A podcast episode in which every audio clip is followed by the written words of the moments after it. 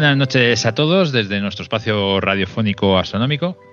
Ha sido larga la espera y complicado el volver a reunirnos para poder grabar un nuevo episodio. Como todos habéis estado viviendo estos últimos meses, esta nueva normalidad ha hecho que cambiemos nuestros hábitos, nuestros horarios y lo que antes era el día a día ahora ha cambiado y nos obliga a readaptarnos. Y en nuestro caso en concreto, el poder conciliar un poco de tiempo para poder enviar a las ondas un nuevo episodio, la verdad es que ha sido bastante complicado. No obstante, ya estamos aquí, hemos venido, queremos seguir, teníamos ganas y vamos a ver si a partir de ahora comenzamos a fluir de una forma un poco más regular. Desde luego que lo vamos a intentar y supongo que al fin y al cabo arrancar es lo más difícil y después pues solo tendríamos que mantener la velocidad de crucero. Bueno, pero para hacer esto posible, este programa, no puedo olvidarme, por supuesto, de presentar a mis compañeros radionautas. Eh, me apropio de este término, que siempre lo, digo con, con, el permiso de nuestros mentores, los compañeros de Radio Skylab, que son en gran parte los culpables de que esta noche estemos aquí grabando un número tras otro. Bueno, como os decía, esta noche nos van a acompañar Carlos Blázquez. ¿Qué tal? Hola Alberto, ¿qué tal? Muy bien, con muchas ganas. Ya casi se me olvida el nombre del podcast y todo. Muy bien que, em, por cierto, eh, comentaros que desde que Carlos ha hecho eh, cargo del Instagram de, la Asociación Astronómica, eh, pues hemos tenido un aumento de, visitantes en redes sociales muy, muy, muy significativo. Así que os animo a que os deis una vuelta por, por, el, por, el, por Instagram de, nuestra asociación. Ah, bueno, sí, luego, luego comentamos un poquito el tema de Instagram, es verdad. Vale. Tenemos que olvidarlo. Sí, porque es cierto que allí nuestros compañeros publican las fotografías que, que normalmente suelen, suelen capturar y la verdad es que son unos trabajos realmente espectaculares que, me, que merece la pena ver. Pero bueno, os pasaremos la, dirección más adelante. Eh, tenemos también con nosotros a Marcos Espada. ¿Qué tal, Marcos? Muy buenas noches. Pues aquí, efectivamente, volviendo, volviendo a, nuestro programa. Como decía Carlos, casi he tenido que desempolvar el micrófono. sí, la verdad es que sí, ha sido, ha sido bastante largo. ¿Y qué tal? Porque veo que te, estás empezando a meter en el mundillo de la astrofotografía. Estás eh, ya haciendo algún que otro trabajillo, ¿no? Pues sí, demasiado me estoy metiendo ya. Para lo que hubiera imaginado hace algún tiempo. Nada, alguno. mira, luego si quieres podemos comentar alguna de las fotillos. Eh, he estado tirando últimamente a alguna galaxia de, la, constelación de Leo, que tantas tiene. Pero bueno, luego si quieres comentamos un poquillo más con detalle alguna, algunos de estos trabajos que hemos ido haciendo. Seguro que, nuestros oyentes estarán encantados. También tenemos con nosotros a José Carlos Gala. ¿Qué tal, José Carlos? Hola, ¿qué tal? Buenas noches, chicos, y buenas noches, oyentes, después de tanto tiempo. ¿Qué tal? Me han comentado que tenías eh, nuevas adquisiciones eh, astronómicas para el tema astrofotografía, tú también, ¿no? Sí, bueno, he ido completando un poquito mi equipo. He, adquirido cosas que, bueno, ya hacía tiempo que tenía ganas de, incorporarlas. Y bueno, he estado haciendo pruebas y la verdad es que eh, hasta ahora no he tenido oportunidad de, ponerlas en práctica. O sea, las he instalado, he hecho pruebas y bueno, ahora lo que hace falta pues es ir al campo y, y atizarles. Bien, bien estamos todos, todos deseosos ya de, darle caña a, esto de la astronomía. vale, gracias José Carlos. Y también, y por último, y no por ello menos importante, a Raúl Tomás. ¿Qué tal, Raúl? Buenas, Alberto. ¿Y qué tal? Saludos a todos los oyentes. Y nada, ya con ganas de empezar de nuevo y pues eso, a ver si retomamos después de esta larga parada. sí, se ha sido larga. Que me he enterado, por cierto, que tienes una iniciativa montada en la zona de la Vera relacionada con la astronomía que te tenías muy, muy callada, ¿no? Tendremos que, dar una vuelta sobre, sobre ello, ¿no? Bueno, no, no, es un secreto, pero sí, allí estamos haciendo alguna que otra actividad. Y, nada, la verdad es que el año pasado, eh, sobre todo durante el verano, que es donde es, el momento en que más le apetece a la gente pues eh, eh, hacer observaciones y eso, pues tuvimos bastantes, hicimos bastantes salidas y bueno, a ver qué tal este año. A ver si podemos hacer alguna más. Así que muy bien, sí, sí. Perfecto, muy bien, me alegro. Bueno, y por último quedo yo, Alberto Corral, eh, que estoy encantado de estar con todos vosotros una vez más. Y bueno, eh, sin más dilación, pues nos gustaría arrancar el programa de hoy. Eh, pero antes, quizás yo creo que deberíamos dar un pequeño repaso a la actualidad astronómica, ¿no? ¿Qué? ¿Tenemos algún temilla por ahí del que queramos hablar? ¿Cómo lo veis? Hombre, yo creo que deberíamos comentar algo del James Webb porque es obligado y si alguno tiene alguna cosilla más, pues, pues también, pero es obligado decir algo sobre el lanzamiento y, y, vuestra punto, ¿no? En marcha de, nuestro esperado telescopio. Sí, muy, muy, Largamente esperado. ¿eh? Largamente esperado, efectivamente. Sí, lo que es cierto que tuvo el lanzamiento eh, muy navideño, ¿no? Porque se hizo, yo creo que fue, el 25, ¿no? De, diciembre cuando lo lanzaron. Creo que sí. Al final, eh, sí. Todo fue muy bien. Parece que el, cohete se, se, comportó de forma impecable, ¿no? Yo lo viví con miedo eso, ¿eh? Sí. la, hombre, la verdad es que fue un lanzamiento bastante, bastante oscuro, ¿no? Porque de, los peores que he visto, porque estaba todo tan nublado que yo pensé que lo iban a abortar. Y sin embargo... los, últimos, los últimos cohetes eh, Ariane, en alguno de ellos, ¿no? Fue cuando tuvimos la catástrofe esta del satélite español. Entonces, no sé, estaba ahí digo, joder, digo, a ver qué tal esta vez.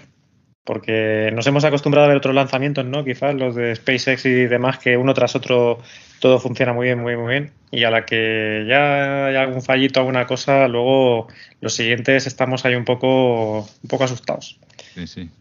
Hubiera sido, la verdad, muy lamentable el, perder tanto trabajo en el lanzamiento.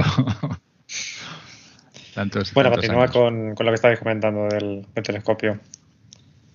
Bueno, pues no sé. Eh, supongo que sabéis ¿no? que es un, telescopio que bueno, eh, lo comentábamos hace, hace, un momento, que va a estar situado en el punto L2 de Lagrange. Y bueno, va a ser un telescopio que creo que va a observar en el infrarrojo, ¿no? Si no me equivoco. Sí, fundamentalmente. De hecho, el, toda la parafernalia que tiene de paneles y demás es para proteger de la, más, la máxima radiación posible del, del, Sol y poder de esa manera captar esa, esa longitud de onda.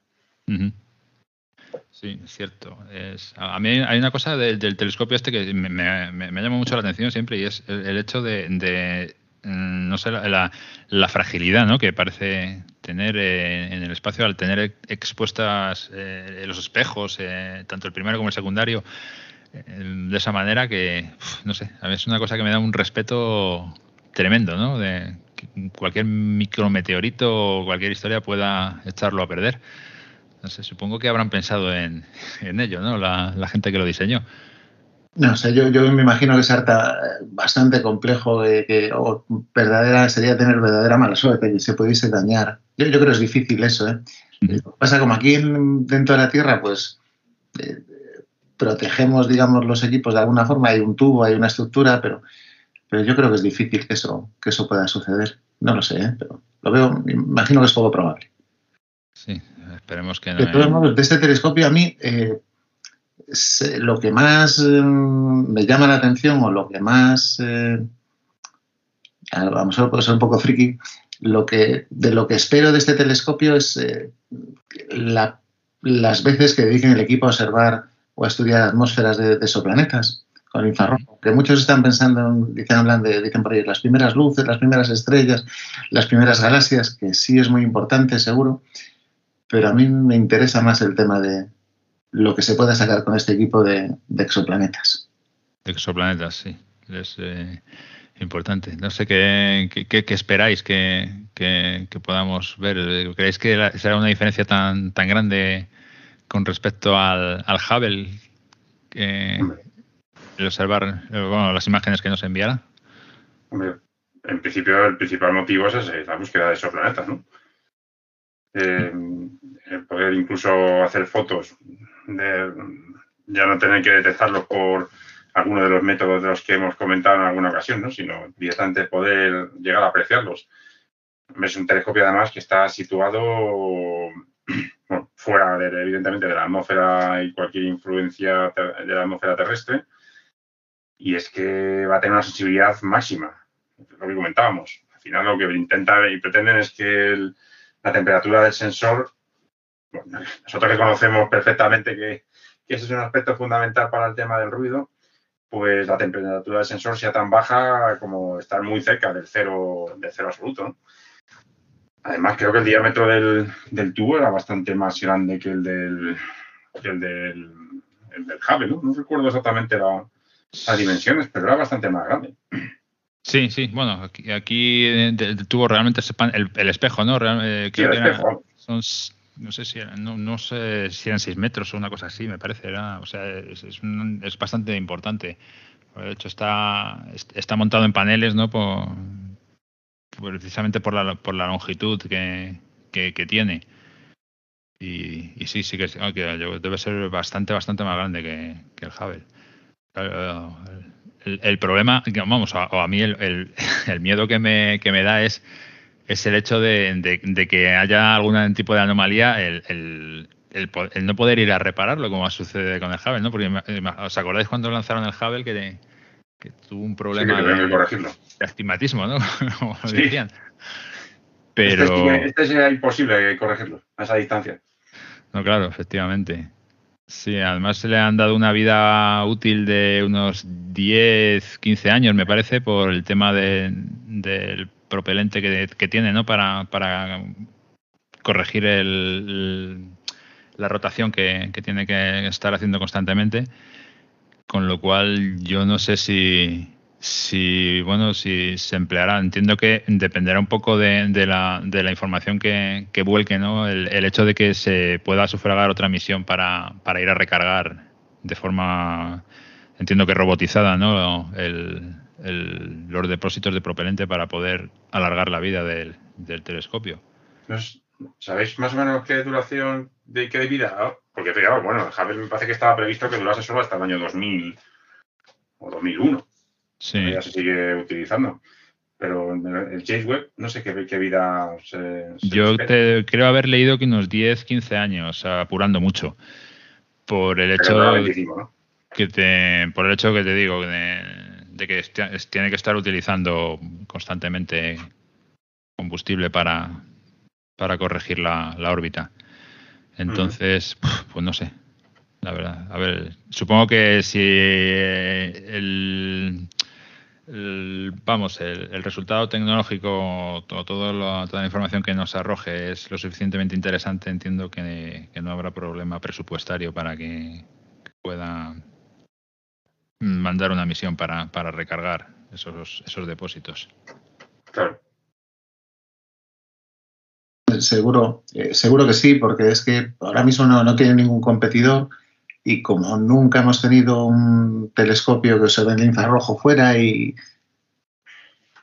seguro, o sea, es que no, no tiene competencia hoy por hoy. ni, ni, visos de que lo tenga en un futuro cercano. Sí, la verdad. Y seguro que va a aportar un montón de información. O sea, es algo que nunca hemos hecho y, va a ser francamente positivo el resultado, seguro.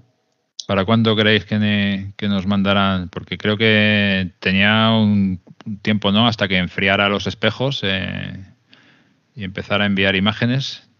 Supongo que, nos pondremos. En... Un mes, eh, decían. La primera, uno o tres meses mayo por ahí, o por más o menos. Sí, sí, sí. Yo había oído, vamos, yo hice el cálculo más o menos ahí por mayo que empezarían a mandar las primeras fotos eh, ya, ya reales, no sé, una primera prueba antes. Eh, ganas, la verdad, de, de, ver algo. Ya, sí. No sé si tendrán un objeto así como especial, ¿no? En el que dijeran, como es que eh, poco icónico que, fueron a hacerle la primera, la primera visión, ¿no? Supongo que tirarán a Centauri, ¿no? Me imagino que será lo, primero a lo que tiren. ¿no? Que es lo más así cercano que tenemos. Lo que pasa, yo, la, pega, no, no es pega, pero lo que puede a lo mejor defraudar a, a la gente, estamos acostumbrados al Hubble y a las imágenes del Hubble, que, es, en el espectro visible, y esto, por las imágenes que tome, va a ser dentro del infrarrojo, entonces no va a ser no va a ser el mismo tipo de imágenes. No. menos no estamos educados todavía para, para apreciar a lo mejor eso. Por eso yo confío en que a nivel público eh, de muchas alegrías con el tema de los exoplanetas y, y, detectando biomarcadores y ese tipo de cosas. Aparte mm. de lo que haga luego en estudiando esas primeras estrellas y primeras galaxias. Pues sí, muy bien, muy bien. ¿Alguna cosilla más que queráis añadir? Yo respecto al Hubble, no, pero hay una cosa que es digna de mención y que tenemos que decirla, que acabo de darme cuenta ahora. Cuenta. Jo, pues eh, acabo de verme, he puesto noticias astronómicas y he visto que, que, hay, que, la, que, el Hubble ha encontrado una, una, bueno, dos galaxias que interaccionan y dan lugar a una galaxia que tiene forma de nave estelar, tíos. Tiene forma de nave estelar de Enterprise. Es, tenéis que buscarlo, es el NGC 7764A. Qué bueno. Sí, a mí me ha salido hace cinco minutos antes de que tú lo dijeras, me ha salido la noticia. bueno, y, yo había oído hace un par de días. tiene pinta de nave estelar, macho, es el Enterprise. Esto es una señal. Sí, sí, sí. sí la he puesto ahí encima, además, la foto del Enterprise. Para que se vea la comparativa, ¿no? Sí, sí. Es muy curioso, ¿eh? es muy curioso lo que hacen las galaxias cuando interaccionan unas con otras. Es, es, un campo de estos amplios, se ven muchas galaxias pequeñitas y dos de cierto tamaño y una que es la que toma esa forma tan curiosa que, que bueno, había que decirlo. Qué bueno, qué bueno. Yo no había oído esta noticia hace un par de días. Ahora que lo dices, y que me ha saltado la típica noticia hasta que te aparece ahora en el, en el Google y, y sale, de forma automática. Y sí, sí, la, lo que pasa es que no me había metido en ella porque me sonaba como a típica noticia estrambótica de, de astronomía, sí. ¿no? De ciencia. Pero la verdad es que viendo la foto, tiene un, es una galaxia de estas irregulares que cada vez se están viendo que, que, con, las, con, las, imágenes precisamente de, de, del Hubble, tú fíjate, que creíamos que iba a estar muerto por esta época, pues estamos, estamos descubriendo. Sí, la verdad es que sí. Lo estaba viendo aquí ahora.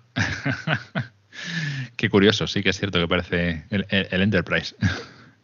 La, podrían, eh, la tendrían que llamar eh, a la galaxia como, como el Enterprise, ¿no? Que era el, el, NFC, ¿no? En vez de NGC la tendrían que llamar NCC, ¿no? Como, como la nave Enterprise. Bueno, pues me parece bien. Hemos hablado un poquito de, del este. Yo no sé si comentar un poquito de. No sé si conocéis la, la misión DART. Eh, ¿Habéis oído hablar de ella? Cuéntame. Eh, no, te digo es una. Sí. Ahora no sabría decir. es una misión de, el, bueno, la, la, la llaman de, de, defensa planetaria, ¿no? Que es una iniciativa de la, de la NASA, pues para, para evitar, en caso de, de, una colisión con un asteroide, pues el, el tratar de, de, desviarlo de su, de su órbita y eh, han enviado, pues lanzaron en noviembre aproximadamente un, una, una, una, nave ¿no? que va rumbo a un asteroide que, que contra el que va, no va a chocar contra el asteroide porque es un asteroide que, que, potencialmente es peligroso para la Tierra y entonces el, el, el, chocar contra él pues eh, conviene pues, evitarlo para evitar no vaya a ser que vayamos a meter la pata ¿no? y, y nos lo mandemos directamente. Pero tiene un pequeño, un pequeño pedrusquillo eh, alrededor que le orbita, que es el objetivo de, de, de la nave. Y en principio es eh, pues ver cómo, cómo el, hecho de impactar un, una nave de este calibre contra ese eh, pequeño pedrusco pueda variar su órbita para, para ver cómo afecta en, al, al asteroide si somos capaces de, de verdad, desviar de, de la órbita. Entonces, eh, pues yo creo que aproximadamente sobre septiembre, octubre de este año, en principio tiene que llegar la, la nave. Que es curioso porque además antes de, de llegar eh, tiene, una, tiene, una, tiene una pequeña sonda que se separará de la nave con unas cámaras ¿no? donde va a recoger el, el impacto y para hacer todas las, las mediciones y la telemetría de, de, de lo que suceda después de, de, impactar. No sé si habíais oído hablar de ella. Sí, yo ahora, sí, sí, iba haciendo memoria, eso me lo comentaba, sí, se había escuchado alguna vez algo. No la conocía tan en detalle, pero la misión, pero sí había oído hablar de ellos, ¿verdad? Sí, el, el asteroide creo que se llama Didymos o algo así creo que era, ¿no? Y tiene una pequeña roca que le orbita que mm, dimorfos o algo así. Tienen nombres un poco, un poco raros, la, la verdad. Y es curioso, ¿no? A ver, es un poco, a ver si está para ver si podemos mm, pues tratar de, de- de desviar un, un asteroide en caso de que, de que venga en colisión hacia nuestro planeta. Pero bueno, a ver, está bien que investiguen estas cosas, ¿no? Siempre. Para- esto me recuerda a una película que he visto hace poco. Eh, Igual sabéis a qué película me refiero. Sí, no mires hacia arriba, ¿no? Esa. claro, yo tengo mis dudas, ¿eh? Yo es que soy un poco, soy un poco eh, negativo en estos aspectos. Entonces, tengo mis dudas si realmente llegaríamos a utilizar eh, lo de esta misión. o si pasaría como en la película. Como en la Pero película. bueno, ¿no? tampoco vamos a hacer un spoiler. No queremos hacer spoiler, no, no queremos hacer spoiler, pero sí que os recomendamos que la veáis porque yo ciertamente yo creo que la, la sociedad de hoy en día se tiene que sentir bastante identificada ¿no? con la, Tien- tiende a eso, tiende con a la eso. película. Es una es una sátira muy buena de, de- de- de- yo creo del- del estado actual de la sociedad, ¿no? que es, es realmente a veces lamentable, pero bueno. Sí, sí, sí. Es verdad, es, es, eh, es recomendable. Además, es una peli que yo lo he comentado con gente y se adapta a todos los puntos de vista. O sea, y no digo más, lo dejo ahí.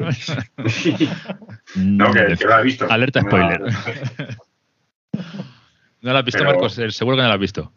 ¿Eh? No la has visto. No, no lo he visto. No la has visto. Vaya. No lo he visto, pero vamos, eh, entonces el Armagedón se quedó atrás, ¿no? Sí, la, sí, la sí. sociedad ha evolucionado. Esto es eh, eh, visto desde otro punto de vista, ¿no? Digamos. Ha invo- involucionado. Sí. Pero la misión esta está más cerca del Armagedón que, que, de, que de esta otra película, ¿no? Bueno, sí. Sí. Sí, digamos- al menos yo creo el satélite, o el satélite, digo, el, el asteroide. Lo, lo curioso, lo curioso está, en, ¿no? no sé, eh, porque este, este asteroide que, que- que conocen, que, que todavía seamos capaces de saber que tiene una pequeña piedra que va viajando alrededor, al lado suyo, ¿no? sí, sí. ¿Qué, Eh. qué- qué tecnología se tiene para poder eh, hacer eso? ¿no? Sí, bueno, normalmente se, se suele hacer eh, eh, la NASA, y entiendo que las demás agencias aeroespaciales también, eh, suelen hacer seguimiento de, de mandando sondas o, mediante los instrumentos que, ellos eh, dispongan de todos los eh, asteroides que son potencialmente peligrosos porque por estar en una órbita cercana a la, a, la Tierra, cercana pues son millones de kilómetros, ¿no? Pero pero bueno, eso en el espacio, en la inmensidad del espacio, pues, es una, es una nimiedad al final. Entonces, pues sí que es cierto que habrán mm, estudiado y barajado la posibilidad de hacerlo, eh, pues entiendo con un asteroide doble, pues por el hecho de, de que joder, el impactar ahí un cacharro y sin tener la certeza de que se va a comportar como, como piensas que va a hacer, pues mejor en hacerlo en algo pequeño, ¿no? Que, y que tengas controlado, que sabes que está ahí, que no en algo grande como un asteroide eh, que te, te lo puedes te lo puedes lanzar por una carambola a la Tierra directamente, ¿sabes?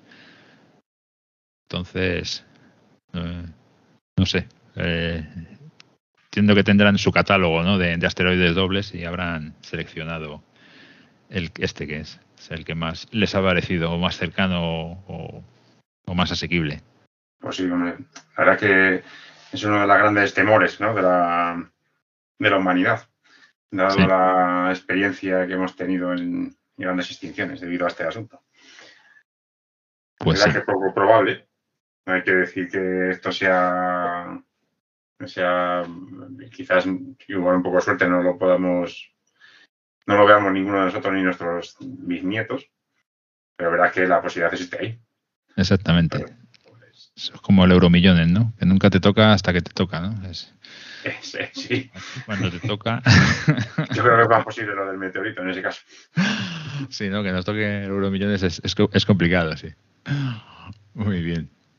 Pues no sé, chicos, yo de actualidad más o menos creo que. Sí, comentó también, no sé si. Ah, bueno, venga, Marcos, que sé que tenías algo ahí en la cartera. Sí, bueno, que ha salido también bastante últimamente así como relevante, que, ha llamado la atención, que es la entrada en, la atmósfera de, un objeto que, que, aparentemente era un bólido, que atravesó la península ibérica prácticamente, y que, bueno, después del revuelo generado, pues, pues bueno, los expertos eh, hablaron de que era realmente no era un bólido, sino que era un, los restos de uno de los cohetes del, del proyecto este Space. Bueno, no era un cohete, era de hecho un, satélite, ¿no? Este que, era, que entró y generó. Se, se, rompió en varios, trozos y se vio por, por casi todos los. por muchos por ah, muchos puntos de la península. Aquí no porque estaba nublado, pero. Me suena haberlo visto en el telediario, sí, ¿no? Sí, fue hace como una semana, una semana y poco.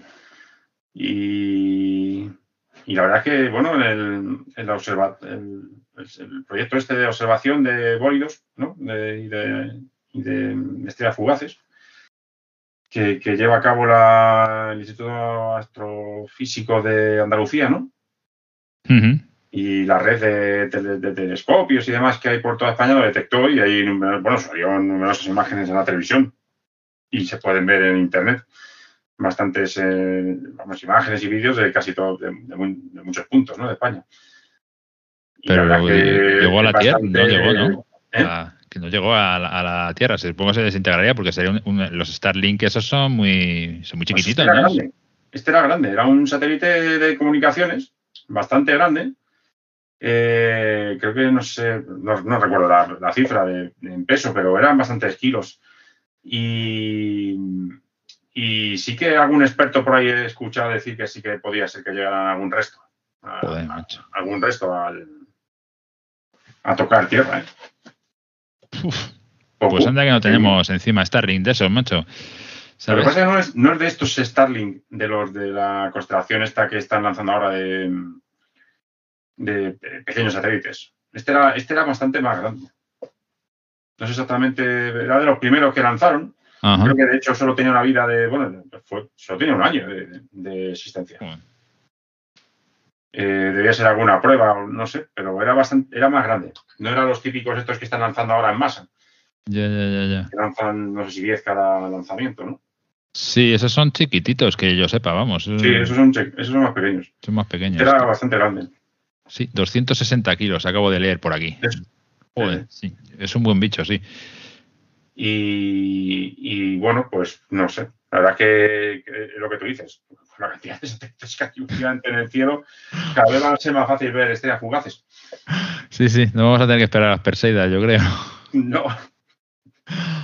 Madre mía. Bueno, ya de hecho también hubo otra noticia que hubo incluso una declaración de la, no sé si de la NASA o, de la ESA, del riesgo que estaban corriendo la ISS, la, Espacial, la Estación ah. Espacial Internacional, por restos de meteoritos, bueno, de, perdón, no de meteoritos, sino de satélites y basura espacial. ¿eh? Y, lo comentaron también, pues también hace, no sé si un par de semanas o tres, estaban haciendo una declaración pues para, luchar contra eso, contra los restos, bueno, la basura espacial, que cada vez es más grande. Sí, me suena además que creo que la, creo que la, estación china tuvo que mover, eh, me parece, Exactamente. Para, evitar un impacto. Lo que tú dices, la, historia vino porque era la, no era la ISS, era la China, que creo que está a la misma, prácticamente a la misma altura. Muy parecida. Y era la China, sí, que de, hecho hizo una declaración internacional ahí por, el tema este. madre mía. O sea que. Empieza a ser aquello un poco más. Lo que nos cae del cielo. Claro, grande, pero al final, tanto objeto ahí arriba, pues eh, hay lo, que sabemos, lo que sabemos y lo que no sabemos que hay, ¿sabes? Porque durante la Guerra Fría y todo esto se debieron lanzar ahí cacharros que deben estar sin, sin censar que no veas. Un peligro eso que, no... Sí, bueno, en, las, en, la asociación tenemos ahí un compañero, ¿no? Que conoce bueno, una, una, compañera, no compañera, no sé si es socia, que trajo que trajo nuestro compañero, ¿no? Que trabaja precisamente para la, en un proyecto de, seguimiento de, los, de este tipo de objetos. ¿no? Decía que tenían registrados un montón, ¿no? Centenares. Madre mía. Joven, cuando, cuando Alberto habló de Guerra Fría y tú dijiste en la asociación, dije, todavía tenemos una gente en la caja, con esa gente ahí de socio y no me entramos. sí. Bueno, nosotros estuvimos a punto, está escuchando. ¿Eh? Estuvimos a punto de mandar nuestra propia basura espacial, acordaos. Bueno, pero la nuestra era de vuelta, ¿eh? El proyecto Sonda, ¿no? El proyecto Sonda. Sí, Estás hablando del maravilloso proyecto Sonda. Sí, en este caso no llegó a salir del despacho de la asociación. De hecho, creo que se ha, quedado, ha vuelto a la Tierra sin necesidad de salir de ella. Sí, sí. Seguimos, la basura se nos ha quedado allí. Vamos a tener que hablar con Elon Los restos del, del, empaquetado. Sí. Vamos, el otro día eh, dijeron una noticia en la radio, bueno, hicieron una entrevista a unos chicos, eh, una startup española, de unos eh, microsatélites muy pequeños, muy pequeños, del tamaño de un móvil. Sí, y era súper interesante. Eh, se utiliza para el Internet de las cosas y, bueno, pues son como comunicaciones de muy pocos datos, ¿no? Y, pero bueno, que, que, tienen una gran cobertura. Y al final dices, joder, es que la cantidad de satélites que hay incluso de estos tamaños, ¿no? El tamaño de un móvil, es que ni lo sospechamos. No sospechamos la cantidad de satélites que hay de todos los tipos eh, con distintas funcionalidades y esto no va a ir a menos, esto va a ir a más. O sea, realmente bueno, hecho, sí, sí es un gran problema se ha comentado, también ha salido por ahí en medios, una noticia que ya, ya se te ponían, se, se nos ponían como astrónomos los pelos como, escapias de, del proyecto ese de, que decían de que iban a haber anuncios en el cielo. Sí. Cierto. O sea, que directamente para tirar el telescopio, ni montura ni nada. O sea. Ya vamos, sería bueno. Beba Coca-Cola, ¿no? No, no, no, era Por así. la noche. Esto hablaban un proyecto de no sé qué compañía, pues no sé si la de la de los más o cuál, de, de, pues eso, poder proyectar anuncios en el cielo. Joder. Madre mía. Con lo mal que tenemos ya el cielo, encima que se lo cargue más todavía. Por eso va a ser tan importante el James Webb. Va a ser el único elemento que vamos a tener para poder observar el cielo. Vale, sí, nos vamos a tener que ir, que ir para allá con él para, para poder hacer una observación en condiciones. Sí. Muy bien, chicos. Bueno, pues un pequeño repasito a la, a la actualidad astronómica, que creo que, que, que viene bien. Y bueno, ya que nos hemos puesto un poquito al día, pues yo creo que vamos a pasar al, al tema principal.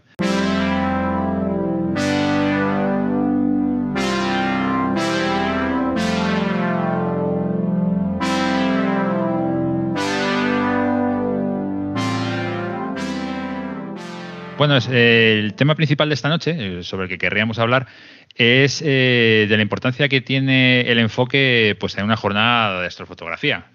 Sí que es cierto que yo mm, no soy la persona más indicada para, para llevar o para hablar de este tema, ya que mm, la verdad es que la astrofotografía no es mi fuerte, no la practico y salvo alguna cosa de planetaria que haya hecho y muy ocasionalmente, y lo cierto es que con resultados no, no, muy prometedores, ¿vale? Eh, pues no creo que, vaya a, a, conducirme el programa, pero sí que mis compañeros eh, tienen bastante experiencia en este tema y a menudo les oigo hablar pues de la importancia que tiene el enfoque, de que varía a lo largo de la noche, de que utilizan cosas como Batinov, una Batinov o como un enfocador electrónico, etcétera, etcétera.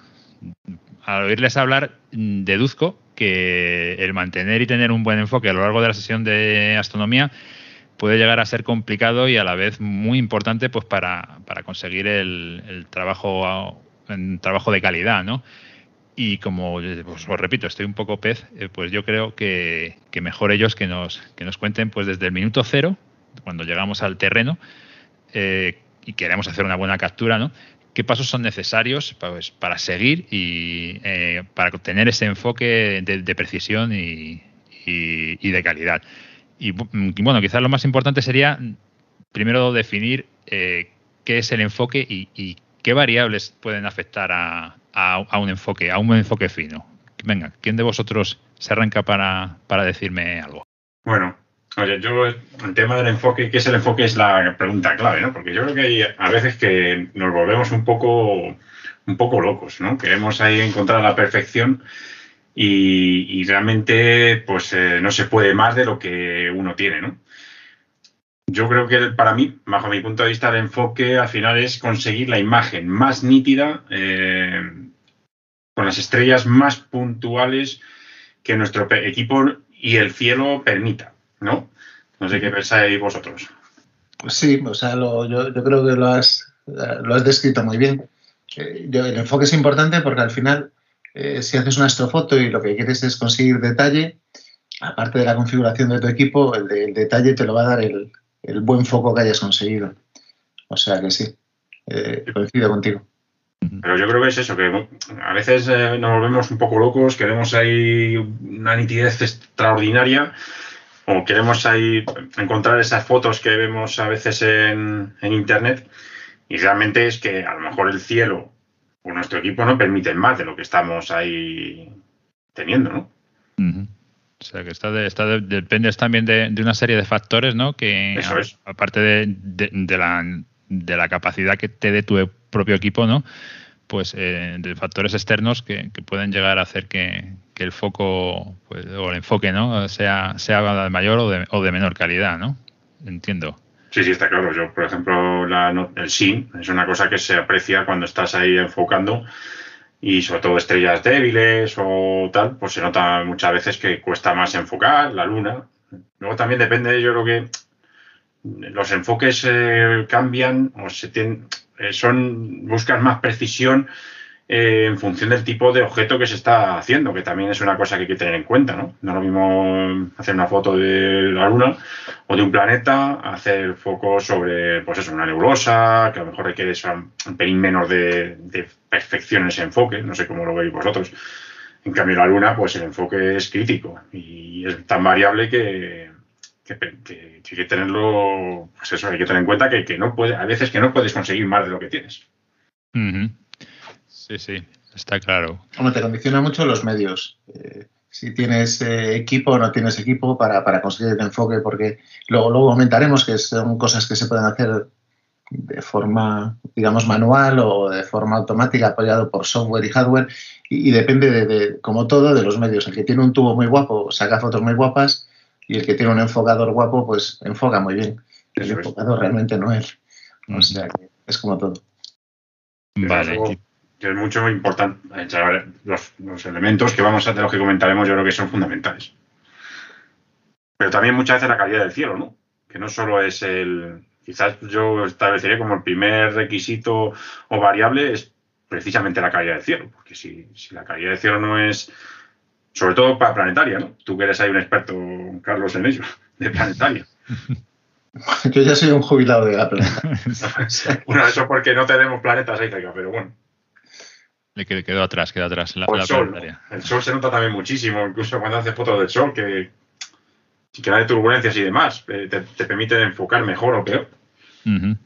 Vale, vale. O sea que para un cada objeto realmente tiene su, enfoque determinado, ¿no? podríamos afirmar que, no es lo mismo enfocar a, un planeta que a una nebulosa que a una que una galaxia, ¿no? Es, es, es diferente, ¿no? A ver, no, no, es pues distinto. O sea, cuando, cuando haces eh, astrofoto o foto de cielo profundo, lo que haces es usar las estrellas para enfocar. Y cuando estás con planetaria o haciendo sol o estas cosas, o luna, pues no, estás enfocando una estrella. O sea, realmente apuntas al objeto y empiezas a tocar el, enfocador hasta que lo ves lo más nítido que tú crees. Y ahí, pues, por ejemplo, en, planetaria, en, cosas de, de, sol y demás, pues sí te afecta mucho el SIM cuando estás con astrofoto, te lo condiciona, pero realmente no tanto como cuando haces planetario. Bueno, y tú tienes una. te, pillaste un enfocador de estos variables, ¿no? O recuerdo mal. Para planetaria. Sí, era un corrector de dispersión atmosférica. Para... Ah, un corrector de dispersión atmosférica, eso es. hay incluso eh, aparatos específicos para este tipo de, objetos. En cuanto a, porque eso, intenta salvar esa distorsión para que el enfoque sea más, más preciso, ¿no? Pues ¿No, tienes, ¿No tienes forma de medir en planetaria eh, cómo de bien enfocado está? Salvo eh, lo que tú estás viendo.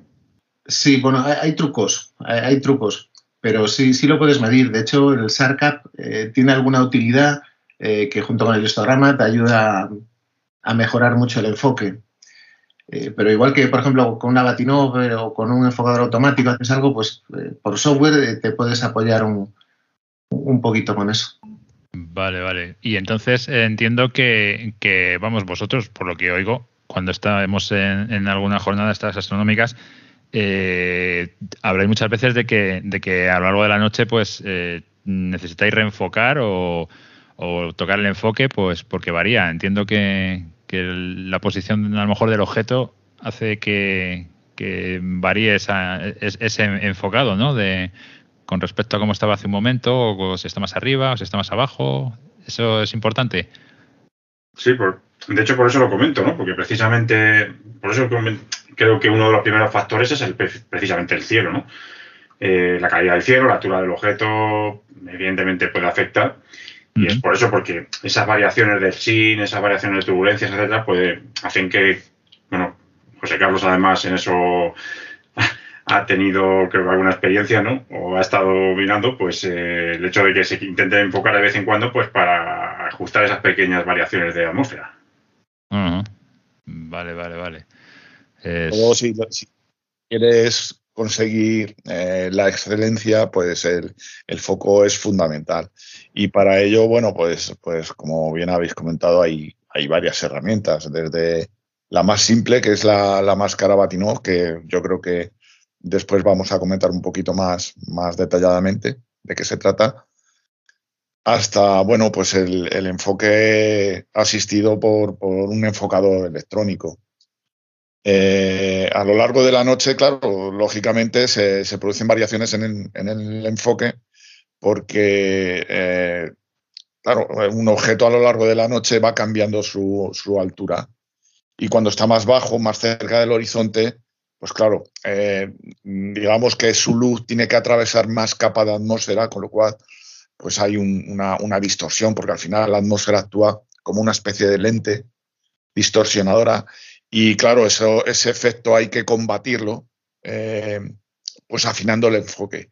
Claro, cuando está en, el, en, en, una zona más alta del cielo, el enfoque ha cambiado, ¿no? Con lo cual nos, nos tenemos que ir adaptando a ello durante, durante lo que dura la sesión. Uh -huh. Además, también habría, yo creo que sería eh, interesante el definir qué es el enfoque, que bueno, lo habéis, lo, lo, ha definido antes Marcos, de qué se trata. En realidad, lo que, lo que Marcos ha contado es su efecto, pero el, el eh, digamos, el significado del enfoque eh, desde el punto de vista óptico, pues quizá sería interesante comentarlo, ¿no? El, el enfoque, bueno, el, enfoque de lo, en realidad de lo que se trata es de encontrar el punto de enfoque ideal.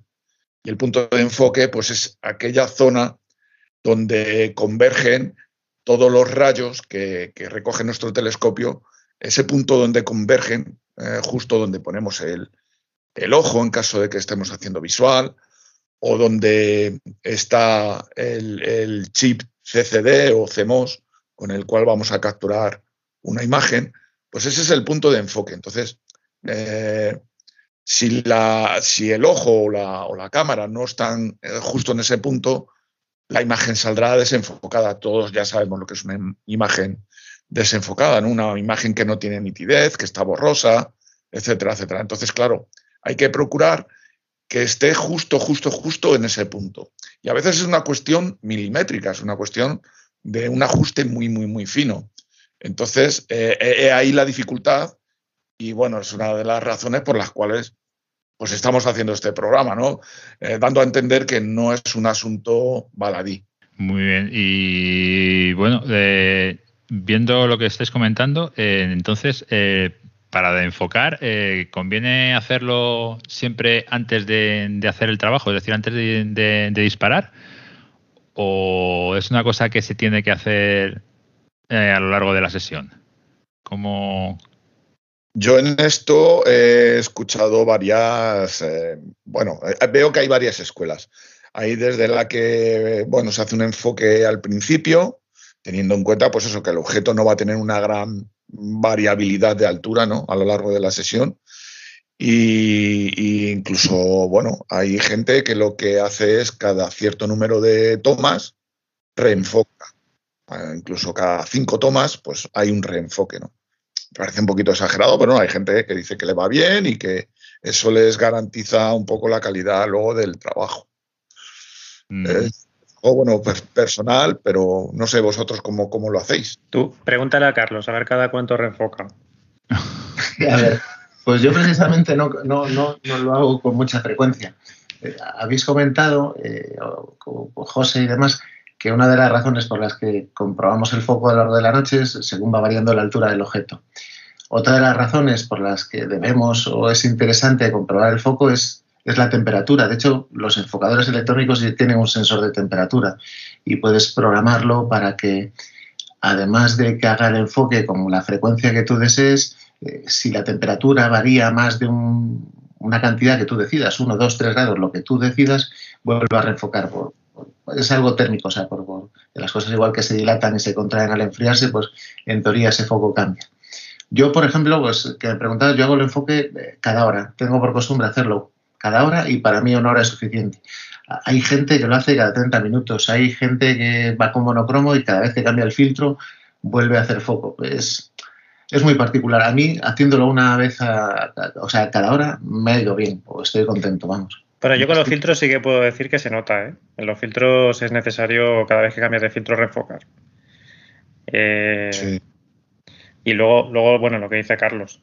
Yo pensaba, Carlos, que tú reenfocabas más a menudo. De hecho, me sonaba que en Guadalajara eh, habías estado enfocando cada muy pocas tomas, pero bueno, igual me confundí con no, los años. Pasa que en Guadalajara discutía con, con, gente que reenfocaba, pues, no sé, cada 30 minutos o menos, y yo le decía, vamos a ver si entre lo que tardas la toma, lo que tarda en descargarse la foto, porque a mí, en, en mi caso, pues me hace fotos, son de 50, 50 megas cada foto, y entonces tarda unos segundos en grabarse, entre que descarga la foto, eh, hace editing, hace no sé qué, decía, pues pierdo tiempo. Mm. Si enfoco con mucha frecuencia, por eso yo lo hacía cada hora, pero había quien lo hacía pues cada 30 minutos. Mm. otro, otro momento en que yo también siempre le pongo el reenfoque es cuando hace un cambio de meridiano, porque, bueno, ahí hay un movimiento muy grande del, del tubo y lo más probable es que en ese momento con las cámaras tan pesadas que tenemos, pues eh, haya desajustes, eh, aunque vaya a apuntar a la misma zona del cielo, aunque no haya variado la temperatura ni nada de eso, pero bueno, ahí es recomendable reenfocar. Yo intento enfocar menos, pero, pero vamos, que al final eh, los tiempos que dice Carlos yo creo que son los correctos. Pero bueno, también un poco lo que decía José Carlos, ¿no? Que al final, pues cada uno, pues, pues tiene, cada maestrillo tiene su librillo, ¿no? Sí, sí tiene su escuela, ¿no? Cada uno tiene...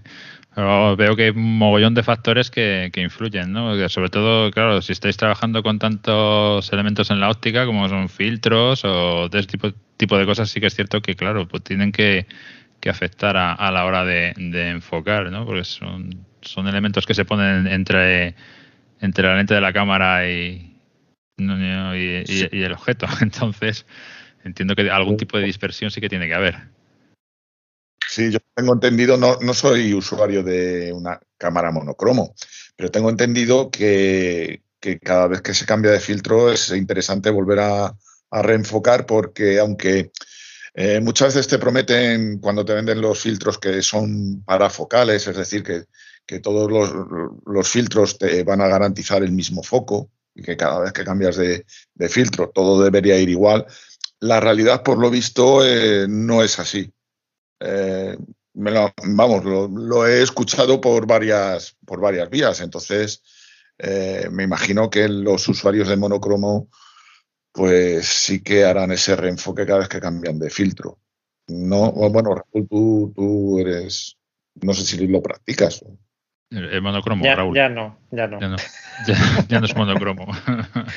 pero, pero sí, lo que te he dicho, yo eh, cuando tenía la cámara monocromo, tanto con los filtros de banda estrecha como los LRGB, eh, cada vez que cambiaba de filtro reenfocaba. Y además si no lo hacía se notaba, ¿eh? al menos en los míos. Yo no sé si habrá algún tipo de filtro que lo que tú dices, ¿no? Que, no necesite un reenfoque entre filtro y filtro. Pero vamos, los que yo tenía, que eran normales, los típicos de Bader eh, que tiene cualquiera, pues estos filtros sí, había que reenfocar. Pero bueno, también te digo que era muy fácil todo, porque al final todas estas cosas las programas Y entonces eh, le pones no sé cuántas tomas con tal filtro y reenfócame cuando cambies. Y lo hace todo automático, ¿vale? o sea, trabajo, eh, si es capaz de enfocar bien, no te da. Es simplemente activarlo y punto. Vale, vale. Sí, la verdad es que parece un mundillo todo, todo esto de, del enfoque, pero visto, visto así por lo que estáis comentando, mm, yo creo que a lo mejor eh, podríamos dividirlo en, dos tipos, ¿no? Eh, por lo que estáis viendo, el enfoque manual y el, y el enfoque automático. Entiendo que habrá gente que, no disponga de, los medios que, que estáis comentando y que todo su enfoque se basará de la forma manual. Y habrá gente que, sí que tenga determinados aparatos y el enfoque, como tú estabas comentando, Raúl, pues sea, sea algo automático. Entonces, mm, podemos así dar una vuelta para ver qué hacemos en caso de que tengamos que hacer un enfoque manual. ¿Cómo se enfoca de forma manual? ¿Qué, consejos podéis dar para, para hacerlo?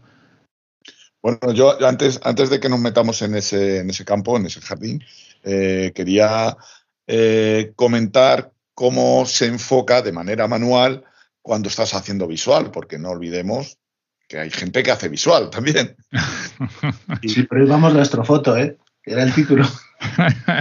ah, pero bueno. Eh, oye, que, también, que el ojo también le gusta ver nítido, oye. Claro, claro, claro. Bueno, pues es que es que todos los de visual que, que escuchen esto, pues me imagino que estarán de acuerdo. La única manera de enfocar es, a ojo. o sea, es a ojo. No, no, tenemos posibilidad de utilizar una máscara Batinov, porque para usar una Batinov es necesaria una cámara. Y el enfocador electrónico, pues le pasa tres cuartos de lo mismo, también necesita una cámara, con lo cual eh, siempre se enfoca a ojo. Es la mejor solución, la más rápida. Tú enfocas, lo pones a tu gusto, y, observar lo que, lo que te gusta observar. Y luego, si viene otra persona detrás, lo más normal y lógico es que vuelva a reenfocar, porque, bueno, cada uno tenemos unas dioptrías mm. y, tal. Y entonces, bueno, pues, pues es mucho más práctico hacerlo de manera manual, a ojímetro, más rápido y, ya está. Y en realidad es que tampoco hay, que yo sepa, hay otro método. Y miráis, miráis de reojo o algo así. A veces los objetos, mm, o sea, las recomendaciones no mirarlos directamente, ¿no? Para verlos más claramente. Eh, ¿Intentáis también hacer algo así cuando enfocáis en visual? Sí, la, recomendación es esa porque eh, los humanos, en, bueno, en general, no sé si todo el mundo, pero en general me parece que tenemos lo que se llama un punto ciego.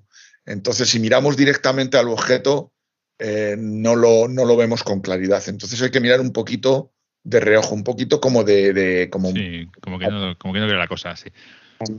No es, no es una cuestión... O sea, con eso no, no es que enfoques mejor la vista, pero sí que, sí que lo captas más la luz. No, igual ayuda. ¿Y os quitáis las gafas o os ponéis las gafas eh, y miráis con las gafas? Yo siempre sin gafas, siempre. Siempre de momento siempre sin gafas, aparte de que es un engorro, por, eh, te chocas con la, con la lente y tal en el ocular. Y al fin y al cabo el telescopio no deja de ser una especie de, gafa, ¿no? Porque te lo ajustas a, a, lo que tu ojo precisa en, ese, en ese aspecto. Eh, así que yo, yo desde luego, eh, además siempre que alguien mira por el telescopio le recomiendo siempre que se quite, que se quite las gafas parece más, más cómodo para eso. Y sí que es cierto lo que comentabas de, de, no mirar. Si, yo lo noto mucho, por ejemplo, cuando estás mirando en planetas como, por ejemplo, Júpiter y, quieres apreciar eh, detalles como las bandas o eso.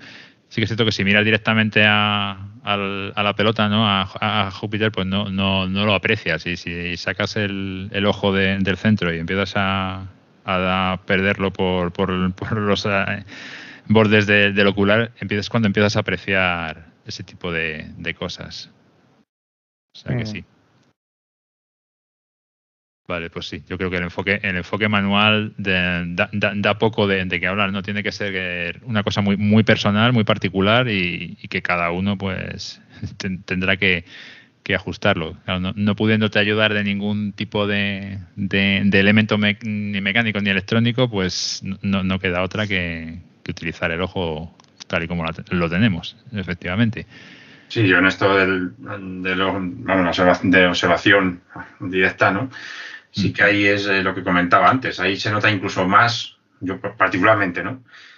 Se nota mucho más el tema de las condiciones atmosféricas.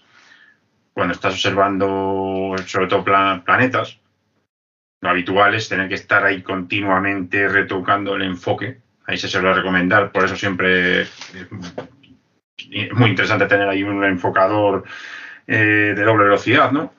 Que te permita esas pequeñas correcciones porque son muy continuas y, bueno, puedes ir corrigiendo poquito a poco, ¿no? En cambio, en el cielo profundo, pues se verá que el enfoque ahí tampoco es tan importante. No es tan importante, me refiero que, bueno, con un enfoque que, se logre bueno, luego el ajuste en el tiempo es, mucho menor. Eh, eh, sobre todo en nebulosas, nebulosas, tal, Quizás en cúmulos, pues sí que se nota un poquito más esa, esa atmósfera, pero vamos, tampoco yo suelo tocar mucho el enfoque cuando estoy observando eh, objetos de cielo profundo. En cambio, en planetaria, sí, planetaria o luna, tienes que estar ahí continuamente retocando y se nota mucho esos cambios. Y bueno, ahí es interesante por eso tener un enfocador pues, que te permita esas pequeñas correcciones. De doble velocidad, ¿no? siempre velocidad, de doble velocidad, mejor. Y si es incluso como algún compañero que, y yo creo, y antiguamente yo me acuerdo que, que ya algún compañero lo tenía, eh, incluso eléctrico, eh, que te permita no tener que tocar ni siquiera en el telescopio, sí. El telescopio y que no se mueva. Entonces eso es una gran ventaja a la hora de, pues eso, con, con un pequeño mando, pues esas correcciones de enfoque no se traduzcan en que el telescopio se mueva sobre todo si tenemos una montura que no sea demasiado eh, consistente, hmm. pues sí es muy interesante, ¿no? Y yo creo que el enfoque tanto en visual también es un aspecto importante, porque no es lo mismo, o sea, si consigues tener ese enfoque óptimo, eh, pues disfrutarás más y se podrán apreciar mucho más detalles.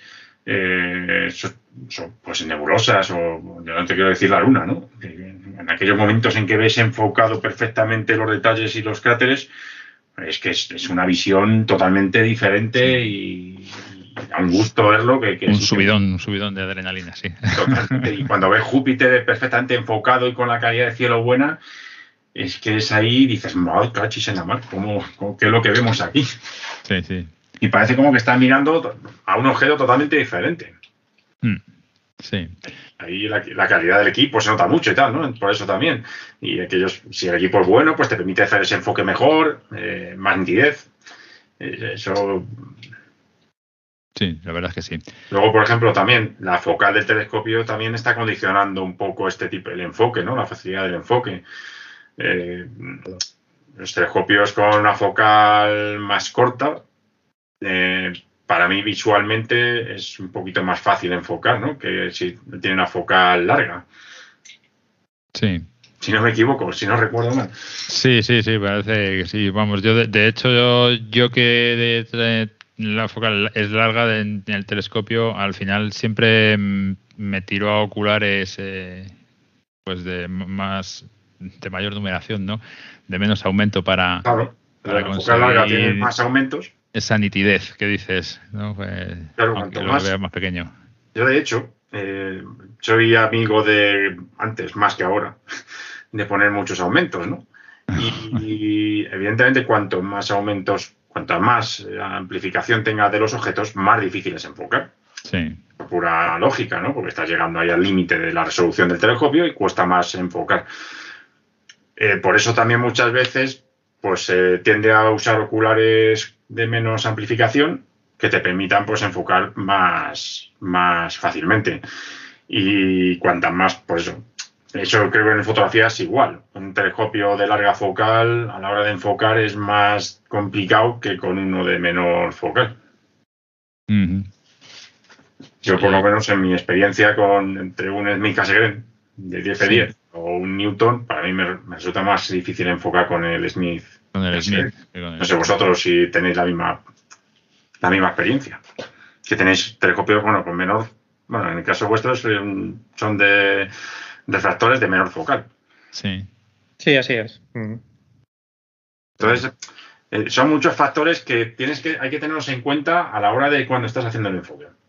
Y a la hora de elegir el equipo muchas veces también, porque el tipo de foto que vas a hacer te permite eh, coger telescopios con más o menos focal y en función de eso tener un enfoque más fácil o menos fácil.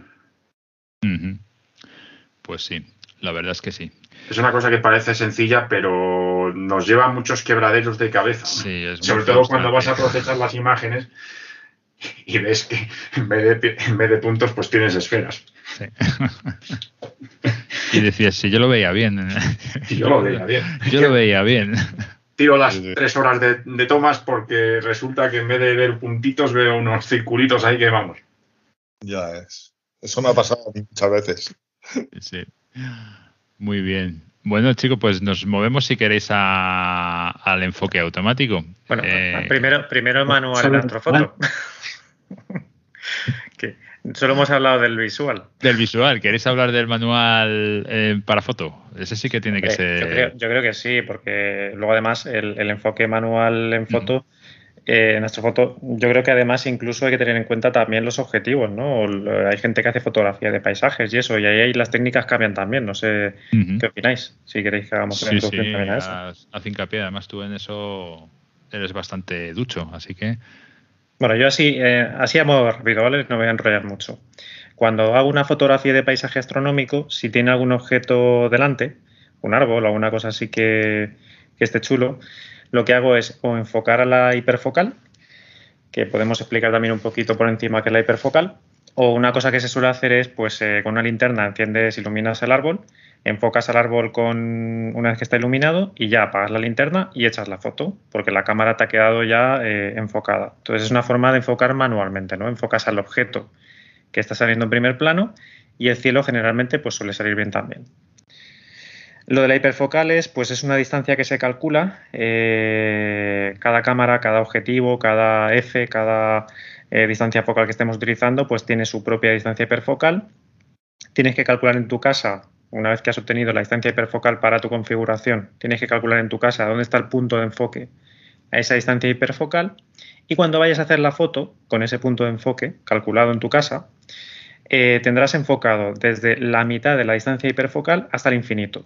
¿Eso que nos permite? Pues eso nos permite es, si por ejemplo tengo una distancia hiperfocal de dos metros y medio, pues yo sé que de un metro veinticinco hasta el infinito lo voy a tener enfocado, con lo cual si me pongo eh, pues separado de un árbol, por ejemplo, un par de metros, sé que voy a tener enfocado el árbol, pero también voy a tener enfocado el cielo, con lo cual me va a salir todo enfocado a veces tenemos la tendencia en este tipo de fotos de enfocar en la posición de infinito el objetivo, ponerlo en, el infinito. Y a veces lo que ocurre con eso es que realmente no está enfocando el infinito y no salen las estrellas como muy, eh, eh, muy grandes. Entonces, pues bueno, es interesante hacerlo de la, distancia hiperfocal. Y luego ya, si utilizamos objetivos, que eso también lo utiliza mucha gente, objetivos ya a distancia de focales un poco más largas, pues un 135, un 85, pues quizá ahí ya sí que merece la pena lo de usar la Batinov, ¿vale? Que eso ya lo has mencionado tú antes.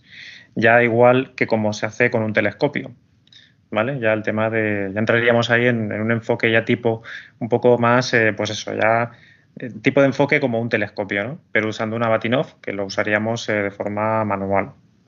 Y ahí si alguno de vosotros queréis explicar cómo se usa una Batinov, que yo creo que todos la habéis usado, pues, pues adelante.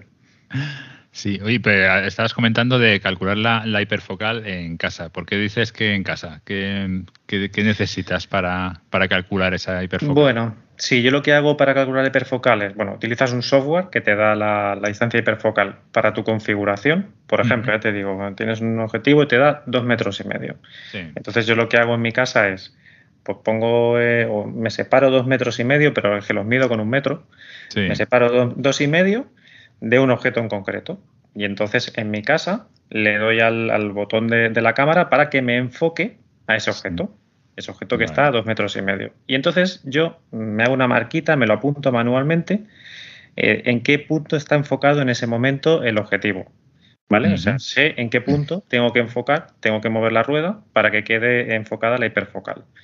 Entonces ya cuando me voy al campo de noche, sin ver absolutamente nada, con mi linternita, de forma manual, coloco la rueda de enfoque en ese punto y ya sé que, está enfocado eh, a la distancia hiperfocal, con lo cual no necesito estar preocupándome de si enfoco infinito, no enfoco infinito, si va a quedar el cielo bien. No, porque ya lo tengo enfocado a la hiperfocal y sé que va a estar bien. ¿Y utilizas el enfoque automático para hacer ese enfoque en tu casa de la cámara o, lo haces manual también? Si tienes un objetivo automático, pues lo haces automático en casa y luego en el campo le quitas el automatismo y lo haces a mano. Ajá. Y si no tienes un objetivo automático, que es mi caso, pues yo tengo, yo cuando aprieto, cuando pulso el, botón un poquito, en lugar de enfocarme los, los eh, objetivos manuales, lo que me sale es un punto que me indica si está eh, bien enfocado el objetivo o no. Entonces ese punto me sirve de ayuda pues para ir moviendo la rueda, de enfoque y en el momento en que está enfocada, pues ya sé que, está todo bien, ¿no? Y, y, es la referencia. Me hago la marquita esta y ya está. Luego de noche en el campo, pues voy a buscar esa marquita y, sé que está bien enfocado. Se trata de, hacerlo, sí, efectivamente. Cuanto más trabajo lleves hecho al, campo, mejor. Sobre todo por, el tema de oscuridad y, y, todo, y todo eso. Yo creo que esto es importante pues, porque al final las astrofotos de paisaje pues también son astrofotos y también tienen enfoque. Entonces, pues, yo creo que está bien. Y luego la Latino, bueno, no sé si os animáis a alguno. Yo en cámara he usado poca, la verdad. Pues funciona igual, ¿eh? La cámara funciona. Bueno, de hecho, bueno, en cámara se pueden, para el tema de enfoque de, objetivos de focales largas, hay gente que también lo que hace es apunta al cielo, empieza a hacer zoom eh, digital a alguna estrella, el máximo que le dé el, equipo, y entonces vas tocando, sí, tocas la ruedecita hasta que te hasta que veas que la estrella pues está lo máximo enfocado posible, ¿no? más puntual, sí. Exactamente. Y una vez que ya tienes eso, pues bueno, se supone que más o menos ha quedado la cosa bien enfocada. Y si utilizas una Batinov, pues bueno, supongo que mucha gente sabrá que la Batinov pues es como una plaquita que le ponemos delante del objetivo o del telescopio, que tiene como unas ranuras y que al final el efecto es que cuando hacemos una foto nos sale como una estrella, ¿no? Con las aspas muy marcadas, ¿verdad? Cuando está desenfocado, pues una de las aspas se mueve hacia arriba o hacia abajo, con lo cual eh, una de ellas no cruza por el punto central, donde cruzarían todas las aspas, ¿no? No sé si me estoy explicando bien, si no ahora alguno lo, aclaráis. Y cuando está bien enfocado el, eh, el, objetivo o el telescopio y estamos haciendo una foto a una estrella con la Batinov delante, si está bien enfocado nos saldrán pues tres líneas que cruzan todas por un punto central. Entonces mm. ahí sabremos si está bien enfocado o no. Y además es un sistema que va súper bien. Eh, cuando consigue ese, punto de enfoque, ¿no? Eh, la verdad es que las estrellas eh, y las fotos salen bien enfocadas. Y eso lo puedes usar tanto en objetivos como en telescopios.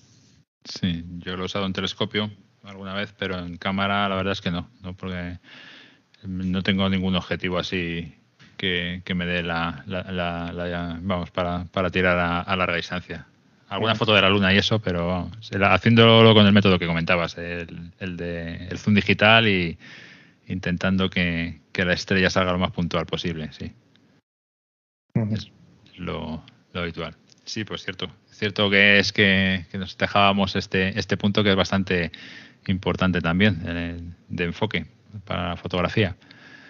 Muy bien. Eh, bien puntualizado. ¿Alguno más queréis comentar algo? Hombre, yo diría también que en este aspecto de fotografía, yo lo que he utilizado también, no que de, uso, como uso manual, ¿no? que me ha funcionado bastante bien, es utilizar herramientas complementarias como el PHD, ¿no? que es el programa este de, guiado, que bueno, pues te permite sacar una especie de, de diagrama de la, de la estrella eh, y te permite pues ir modificando el enfoque de manera que se va viendo la modificación de ese diagrama, de tal manera que la idea es conseguir una curva lo más eh, estrecha posible, ¿no? Incluso viene identificado con un valor numérico que va de 0 a, pues lo que sea, 10, 10, 15, lo que sea. Y pues te permite cuando es lo más bajo posible, pues conseguir eh, ver que ese es el enfoque que mejor puedes lograr. Particularmente, pues suele estar entre valor 3, 3,5, 4, ¿no? Ese es el valor que yo intento siempre lograr. Una estrella no muy gorda, eso sí. Este, este, método hay que aplicarlo sobre estrellas que sean pues de un tamaño, brillo medio bajo, para que te permita tener ese más, más, una curva más pequeña. Y creo que me funciona bastante bien. Eh, la verdad es que así de forma manual puedes ir cambiándolo y es como visual se, se consigue bastante rápido. No sé si alguno más lo ha visto. A mí creo que me lo enseñó esto Raúl. Sí, pero, yo creo que estás haciendo un poco de trampa, ¿no? Porque estás utilizando un método electrónico para hacer el enfoque manual. Eso no. no, bueno, dijéramos que estoy utilizando la herramienta. no entra en la categoría. Que luego usamos. O sea, si haces si estás haciendo fotografía de fotografía con cámara o sea, con una cámara astrofotográfica o con, así, Canon, pero que mm, estás haciendo foto, eh, estás haciendo guiado normalmente, Sí.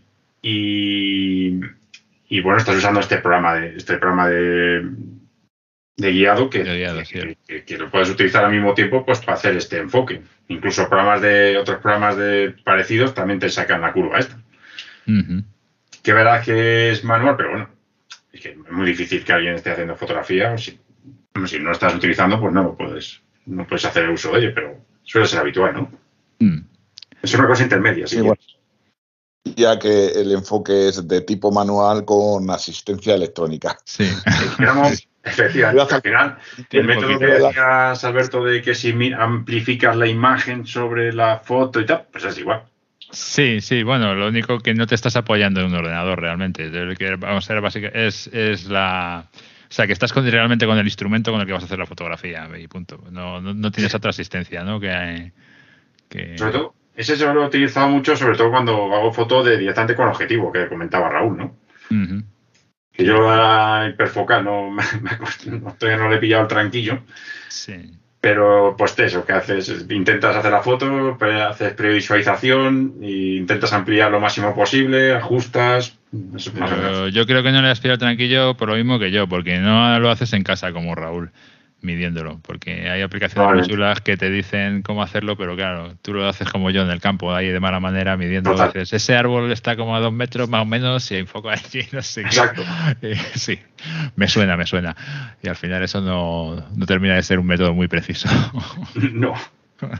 Vale, pero focal además se utiliza en focales muy cortas. Entonces ya la, la, que pasas de yo sé, 50 hacia arriba, ya olvídate. Muy bien. Bueno, pues si queréis ya nos movemos al enfoque automático, que ese, ese seguro que lo tenéis más, más, controlado, ¿no? No te ah, creas. No te creas. ¿Qué, utilizáis? ¿Qué herramientas? ¿Qué se puede utilizar para, hacer un enfoque automático de, precisión? A ver, comentadme, a ver cómo es esa maravilla que hace que, que enfoque de manera tan fina. Bueno, pues básicamente eh, un enfocador electrónico lo que consiste es un dispositivo que se acopla a, la rueda de enfoque fino de un, enfocador, enfocador del telescopio, ¿no? Eh, y bueno, eh, está conectado mediante el ordenador, está conectado a la cámara, entonces mm, el ordenador va recibiendo imágenes de la cámara, el ordenador las interpreta y le da señal a, este enfocador electrónico para que vaya moviendo la rueda de enfoque fino en función de si las imágenes que, eh, recibe de estrellas son más o menos anchas. Entonces el, enfocador actuará sobre el, enfocador mecánico del telescopio, eh, moviendo la rueda en una dirección o en otra hasta que se consigue eh, la máxima puntualidad en la imagen de, de las estrellas. Básicamente ese es el funcionamiento. Vale, o sea que va, va haciendo un análisis ¿no? de, de, las, de, las, bueno, de las imágenes que vas tomando para comprobar que, sea, eh, digamos, lo más nítida posible la, la, estrella, ¿no? O sea que está tomando como referencia ya las estrellas y no, y no propiamente el objeto que estás que estás eh, enfocando. De hecho, eh, las, eh, no conozco todos los programas que pueden utilizar un, enfocador electrónico. Yo particularmente utilizo Ecos de Castas. No sé si esto también lo hace igualmente Nina o lo hace cualquier otro programa de, que, que controle esto. Pero vamos, básicamente lo que hace es que magnifica muchísimo la imagen Claro, cuanto más magnificar la imagen, más puedes afinar a la hora de enfocar. Y bueno, lo que va haciendo pues es, va moviendo la rueda del enfocador, eh, ya sabemos, prueba, error, prueba, error, prueba, error, hasta que se consigue la imagen más puntual y ahí se queda. Y luego en función también de las órdenes que eh, le quieras programar, lo que hemos hablado antes, eh, pues va a enfocar cada cierto tiempo o cada vez que cambia la temperatura a X grados, etcétera, etcétera. Es yo creo que la, solución para fotografía más precisa, porque eh, vamos a, es que afina muchísimo, muchísimo, muchísimo. Y de hecho, los pasos de motor que van moviendo la rueda son, vamos, es que son, son ridículos. O sea, eh, yo, por ejemplo, el enfocador que yo tengo, mi punto de enfoque para la cámara que yo uso y mi telescopio y demás, está en el paso 34 mil y pico. O sea, estamos hablando que, desde la posición de enfoque más inferior, es decir, la que está más metida hacia adentro del telescopio, hasta donde enfoca mi cámara, el motor se ha movido 34.000 pasos. Es que, o sea, es, una precisión, vamos, me parece a mí incluso exagerada. Bueno, ahora hablamos de eso, ¿eh? porque sobre eso hay mucho que, comentar. Sí, bueno, eh, sí, hay mucho que comentar, pero, pero quiero decir que, el ojo humano, para el ojo humano eso es impensable. Entonces, eh, yo creo que la solución, no sé si habrá otra mejor, pero yo creo que hoy por hoy es la, solución más, más idónea. A ver, solo comentar, bueno, lo, que estamos hablando de los enfocadores, que es un poquito lo que dijo antes eh, bueno, José y Marcos. Eh, los enfocadores lo que hacen es esto. Hay, una cosa que es el perfil de la estrella. Es una imagen que es muy finita, como un piquito que sube y baja. Y, ese, esa imagen, ese perfil de la estrella, que se llama el FWHM, es, impronunciable, bueno, lo que nos está diciendo en realidad es eh, qué diámetro tiene la estrella en píxeles. Todos antes comentamos que las estrellas cuando están en foco son pequeñitas, tendrán un diámetro pequeñito en píxeles, y cuando nos alejamos del foco se hacen pelotonas, se hacen gordas y tienen un diámetro mayor en píxel. Entonces, ¿qué es, qué es lo que hace eh, o qué es lo que hacemos con un enfocador automático? En teoría, en teoría tenemos que partir prácticamente de foco. O sea, cuando uno va a utilizar un enfocador automático, no es que lo haga todo. O sea, tiene uno que coger su equipo y ponerlo casi en posición de foco, muy cerca del foco o prácticamente en posición de foco. Y una vez que tenemos prácticamente foco, usamos el enfocador automático para mejorar ese enfoque. Por ejemplo, José comentaba que tenía la posición 30.000, 32.000. Pues si tienes la posición 32.000 y el foco es teóricamente perfecto, cuando tú a tu enfocador, cada uno tiene su configuración, eh, lo lanzas a enfocar, lo que hace es alejarse de ese foco. Se aleja del foco 100, 200, 1000 pasos, lo que sea, dependiendo de la mecánica de cada uno, y, ve, y, nos muestra un gráfico en el que nos va mostrando el perfil de la estrella. Como son pelotonas, pues eh, nos da un valor de FW grande, por ejemplo. Y luego uno, eh, según, según se ha alejado, vuelve a acercarse al foco, pasa por el foco y vuelve a alejarse una vez, otra vez de nuevo. Y lo que construye es como un gráfico en nube o es lo que resulta al final. Y en, en la V, en el valle de esa V, es donde en teoría está la posición de, nuestro foco. Y a izquierda a derecha lo que tenemos son eh, distintos valores del perfil de esa estrella hasta que justo en el centro está el valor mínimo. Es lo que comentaba antes, por ejemplo, Marcos, que decía que, cuando usaba el PHD para ajustar, eh, para enfocar manualmente, le mostraba el perfil y varía un valor numérico y, que intentaba conseguir el valor numérico lo más pequeñito posible. Pues, pues básicamente es, es, eso, es cuando en teoría más finita, más delgadita es eh, el perfil de estrella, porque en teoría estamos más, más cerca de ese foco. Vale, vale. A mí me gustaría aclarar que yo no sé si eso ha quedado claro o no, que realmente el enfocador lo único que hace es mover el enfoque del telescopio que luego dependemos de un software de captura para hacer esa gestión del enfocador para que haga todo lo que estamos diciendo, ¿no? Pues que, observe la estrella y que haga el, movimiento de enfoque. Lo digo también pues porque es una parte importante, que no haya alguien que se vaya a comprar un enfocador pensando que eso va a enfocar que no, no, no, que necesitas un software de captura y que no todos los software de captura enfocan igual y algunos de ellos eh, pues a veces no tienen enfoque automático. De hecho, eh, aquí somos unos cuantos los que nos movimos a otro software de captura precisamente para tener el tema del enfoque automático. O sea que esa, esa parte la quería también, porque es que no sé si ha quedado clara. Ajá. Eh, ¿Y, cuáles hay de estos, de, estos software que comenta Raúl?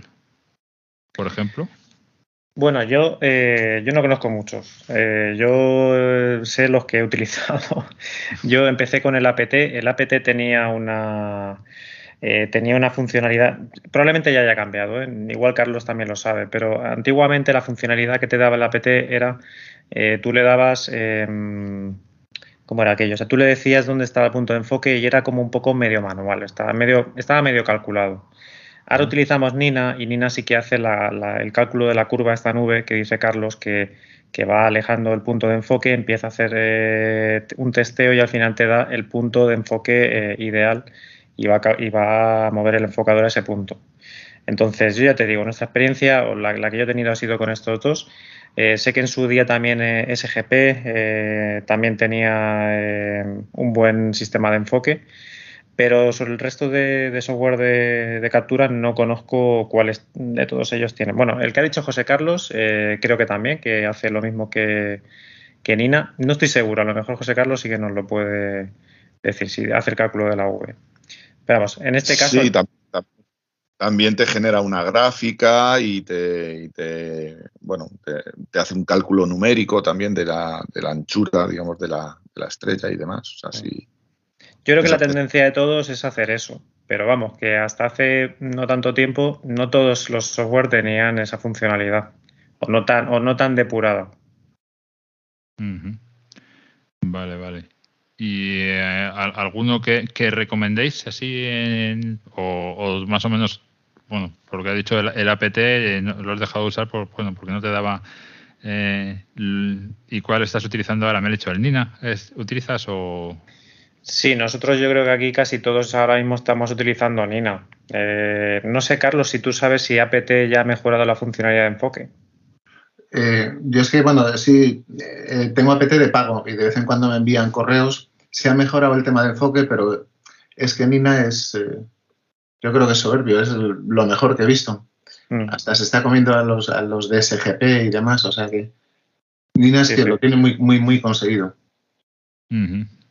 Vale, o sea que parece que... Es que Nina, por ejemplo, cuando hace enfoque, eh, tú tiras una foto, bueno, tiras una foto, el, software hace una captura y, todo lo que es el campo de, que te da tu equipo eh, utiliza un montón de estrellas repartidas de forma más o menos uniforme a lo largo del campo. O sea, realmente no utiliza una, única estrella. O sea, si tú si tienes una resolución la que sea y tienes X, eh, una, pantalla con, un campo, eh, utiliza todas las estrellas, no todas, ¿no? Pero estrellas distribuidas por todo ese campo para, para enfocar. Yo antes, cuando empecé, la primera vez que usé un enfocador eh, de este estilo y un software, tenías que seleccionar una estrella con Maxim y empezaba a hacer foco con esa estrella, pero no es lo mismo coger una estrella puntual en un sitio que un campo de estrellas que, es que no, no hay color, o sea, no hay color. Mm, parece, cuanto, cuanto mayor es la muestra, ¿no? Pues más, más nítido es el enfoque, debe ser. Entiendo. Vale, vale. Y temas de enfocadores automáticos que habéis comentado eh, en el mercado, ¿qué, soluciones, qué soluciones hay para, para enfocadores automáticos? Ya lo que es el hardware ¿no? del, del, del propio enfocador. ¿Vamos a hablar de marcas o...?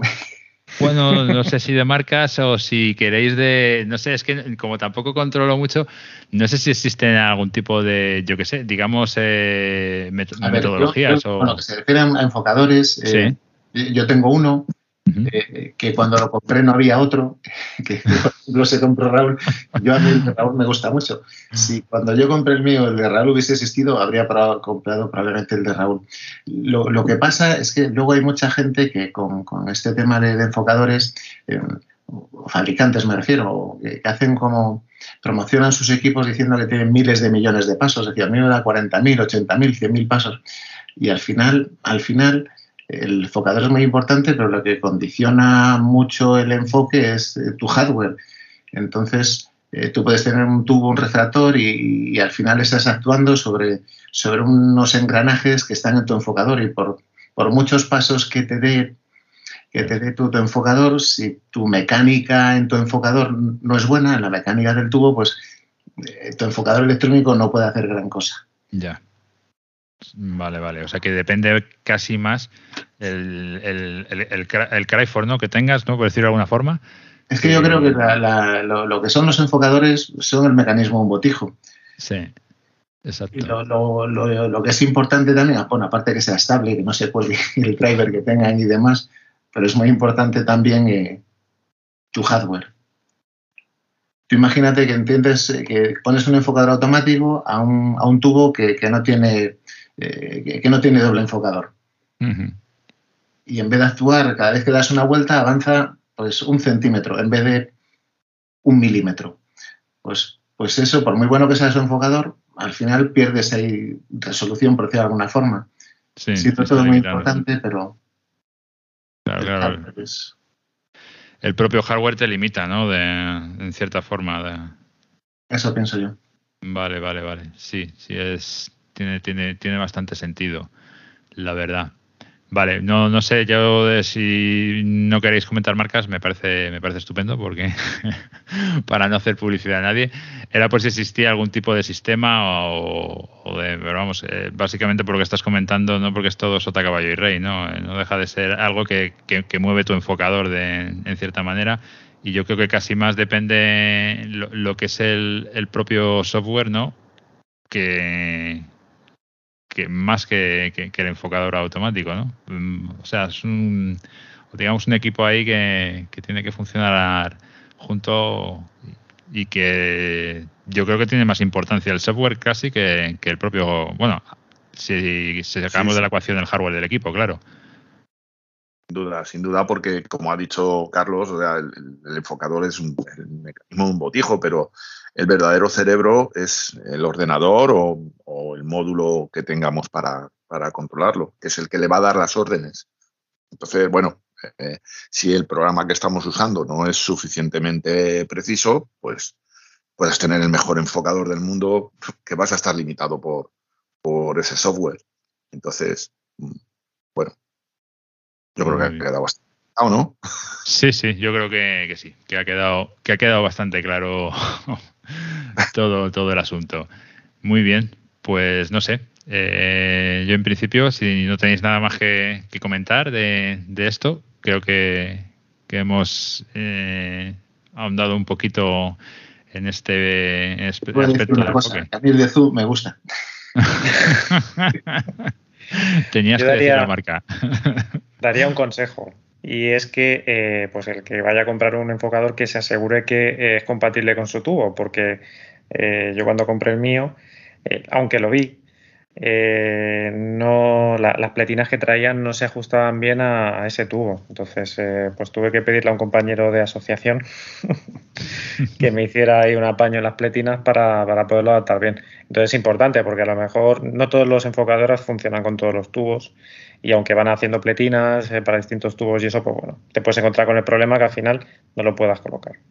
Muy interesante. Yo no el enfocador que tengo yo no va acoplado al tubo, sino eh, la única sujeción que tiene, la única, es la rueda del, enfocador del telescopio. Es la única.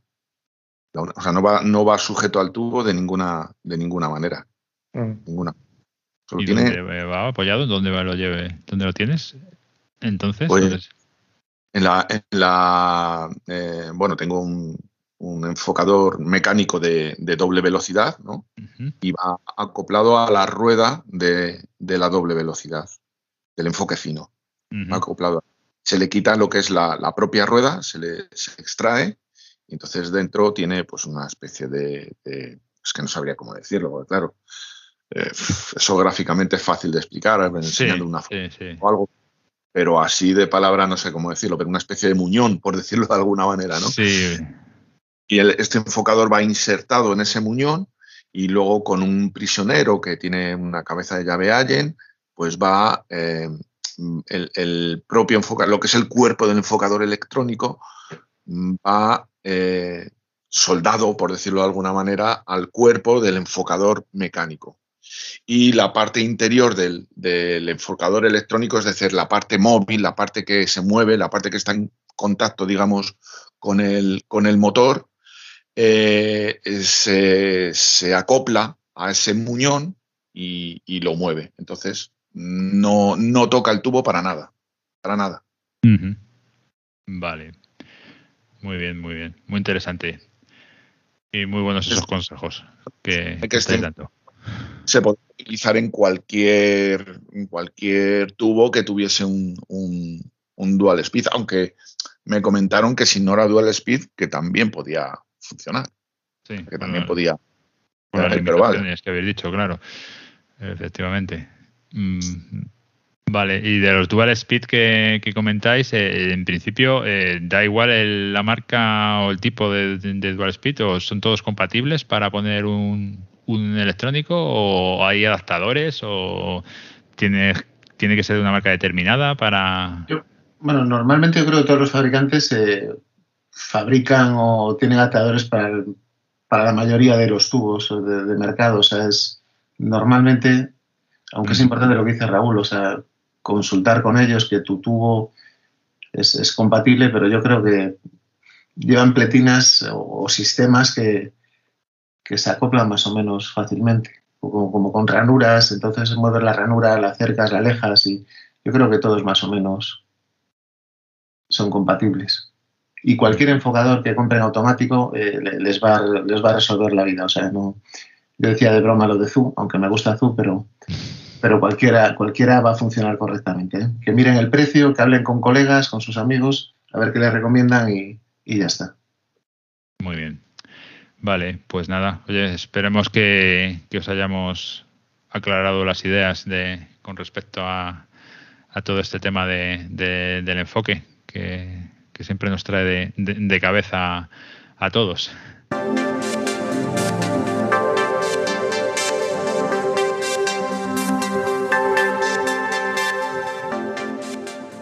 Bueno, y para despedirnos ya de, vosotros, eh, queremos eh, intentar, o vamos a, vamos a intentar, ¿no? Eh, crear un nuevo espacio en el que pues vamos a comentar eh, los objetos que normalmente es, pues ya sea por la época del año o porque algún socio haya intentado hacerle alguna foto, pues son los, los idóneos eh, o, que simplemente porque quiera compartir sus experiencias para ver si os pueden os pueden ayudar a, si queréis realizar una foto o si queréis eh, disparar sobre ellos.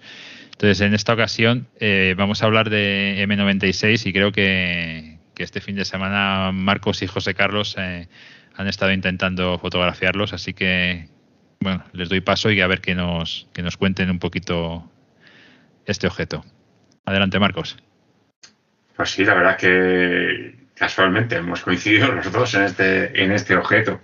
Yo creo que es por la situación del mismo en, que está en la galaxia de, Leo, eh, que es una de las que ahora pues están destacando en el cielo del invierno, ya a partir de las pues a partir de las 10 de la noche, 10 y media, ya está a una altura muy razonable, con lo cual nos permite durante toda la noche estar, podemos estar tirándole, ¿no?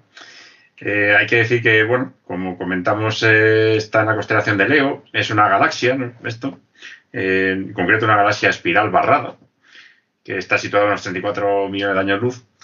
Y bueno, que como dato curioso, pues fue descubierta en 1781 por un tal Pierre Mechain y pertenece a un grupo de galaxias que pues están ahí cerca, que bueno, M95, M105, una, una más pequeñita, la NGC 3384, y otras más que hay alrededor que pertenecen todas al mismo, al mismo grupo. Eh, yo intenté particularmente que me entrase en la foto eh, M96, M95, era, sí que lo conseguía, y M105. Tú, José Carlos, eh, estuviste tirando con, con quién? Yo le estuve tirando con un F4, 10 pulgadas de apertura. El mismo que y, y este objeto, mmm, no por nada en especial, porque lo cierto es que no es de lo más espectacular que hay en el cielo en estas fechas.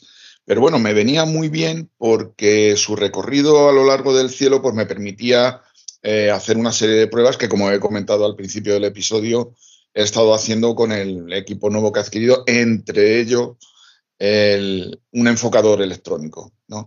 Y bueno, M96, lo bonito que tiene, no es particular, ¿vale? De M96, pero lo bonito que tiene es que está situada de cara a nosotros, con lo cual, bueno, se puede observar bastante bien eh, el, bulbo de, su núcleo central, ¿no? Es más brillante, donde se supone que hay mayor concentración de, materia en forma de estrellas, de gas y de polvo.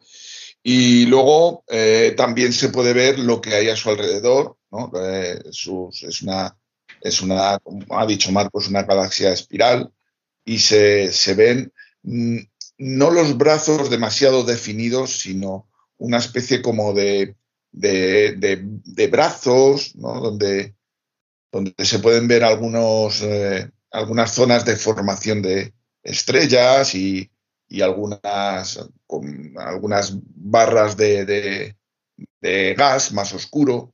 Eh, bueno, es bonita por eso, porque es, eh, es, ya digo, se nos presenta hacia nosotros de forma más o menos ovalada, tiene una magnitud lo estoy diciendo de memoria, de 9, 9 y algo, 9 y algo.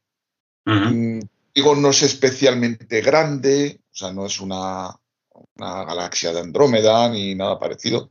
No es especialmente espectacular, o sea, no es como eh, otras galaxias donde se ven muy bien los brazos, muy bien definidos. No, Incluso, no vamos a sacar los, los brazos, pero no lo vamos a sacar, ¿no? están devorando materia, ¿no? Es bastante normalita, pero bueno, es bonita y para mis fines, pues me venía bien. Yo creo que, José Carlos, eh, ¿Sí? yo es que todavía no he tenido tiempo de procesarla, pero mira, podemos aprovechar y la publicamos ahí en el Instagram de la asociación, ¿no? Y comparamos a ver quién saca mm, me parece mejor bien. foto. Pelea, pelea, pelea, pelea. Sí, sí, Porque ahí, ahí. Que, vote, que, que, voten los, los, los, oyentes, ¿no? Enfrentamiento. y la verdad que le inviten una cerveza al que gane. Vale. Que tenga más likes en su foto de. Bueno, ya aprovechamos el Instagram, ¿no? De, de claro. del Norte, que nos puedan ver ahí, y nuestros oyentes, y que puedan valorar. Eso es. Claro, lo importante es tener una motivación. Eso es lo importante. Total. Eso es. Estáis, estáis emplazados. a hacer, a hacer la votación y a, y, y a ver quién, quién, de ellos invita a, a, una cerveza. Me parece, me parece correcto. Y así además interaccionamos con nuestros oyentes. Sí, sí. Muy bien, chicos. Pues oye, es muy interesante eh, este objeto. Eh, ten, tenerlo en cuenta. Eh, Sí, para... yo creo que yo intenté coger el conjunto, no, porque a mí lo que me parecía bonito de la foto, o intentaba, o intentado yo a ver si lo consigo, es el conjunto de las dos galaxias, ¿no? M96, M95. Incluso intenté hacer un pequeño mosaico para ver si metía también la M105 y otra esa pequeña que hay al lado, a ver si también lo consigo. Porque al final yo creo que a mí particularmente estas fotos de galaxias, salvo en, yo que sé, Andrómeda, galaxias muy grandes, es muy bonito también el, ese, ese, conjunto. Si hay varias alrededor, es ver ese conjunto de, de, de galaxias, ¿no? que siempre queda ahí como a mí me parece increíble que en un espacio tan pequeño de, de, de, de tamaño. ¿no? haya tantas galaxias con tantos millones, miles de millones de estrellas sí, para subir tienen muy bien porque hay mucha mucha concentración de, galaxias en estas constelaciones. Sí sí sí. Es, es lo bueno de, ahora de esta, de esta época. Muy bien chicos. Pues nada eh, pues ha sido un placer estar con vosotros. Eh, yo creo que podemos hacer una, una ronda de despedidas para, para, terminar el programa de hoy, que, que la verdad es que nos, nos, ha costado mucho llevarlo a término, pero yo creo que a partir de ahora va, vamos, a, vamos a ser más, más no sé, puntuales, periódicos, ¿no? En, este, en este podcast. A ver si entre todos lo intentamos y, seguro que, lo conseguimos. Así que, pues nada, eh, vamos a empezar a despedirnos. Raúl. Pues nada, eso, que ha sido un placer estar de nuevo otra vez aquí después de tanto tiempo. Y yo también confío en lo mismo, en que volvamos a retomar nuestra rutina de programas. Así que un saludo para todos. Muy bien. José Carlos. Bueno, pues igualmente después de tanto tiempo ha sido un placer volver a estar con, todos vosotros, con los oyentes. Y nada, y espero que a partir de ahora nos enfoquemos un poquito más en que los episodios salgan un poquito más regularmente. Muy bien, seguro que sí. Marcos. Pues lo mismo, los compañeros. Un placer encontrarnos, reencontrarnos con los oyentes y con vosotros y poder compartir este ratito de, astronomía y que yo a mí particularmente me encanta, como siempre. Y nada, lo he dicho, que sea prontito de que volvamos a poder hacerlo. Muy bien. Gracias a ti también, Alberto, porque nos has movido a... Os he empujado un poco. Encontrarnos. Os he empujado. Pero bueno, ya estamos en marcha. Ya, hay que mantener solamente la, inercia. seguro que lo hacemos. Carlos, pues igual, como siempre, me lo he pasado muy bien, muy buena vuestra compañía y espero que los oyentes pues eh, disfruten de este programa que lo hemos hecho con, todo el cariño del mundo.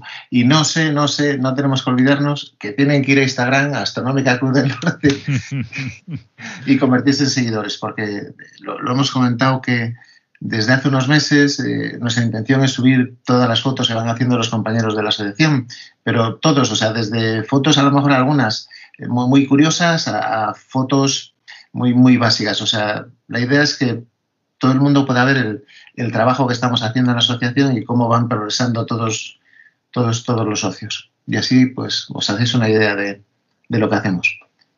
Muy bien, muchas gracias, Carlos. Bueno, y yo mismo, Alberto, Alberto Corral, que también ha sido un placer estar, estar aquí con, mis compañeros. Eh, pues compartiendo este, este rato de, astronomía que tanto nos gusta a todos. Y bueno, pues con muchas ganas de que llegue el siguiente programa. Y nada, que nos vemos en la próxima. Venga, hasta luego.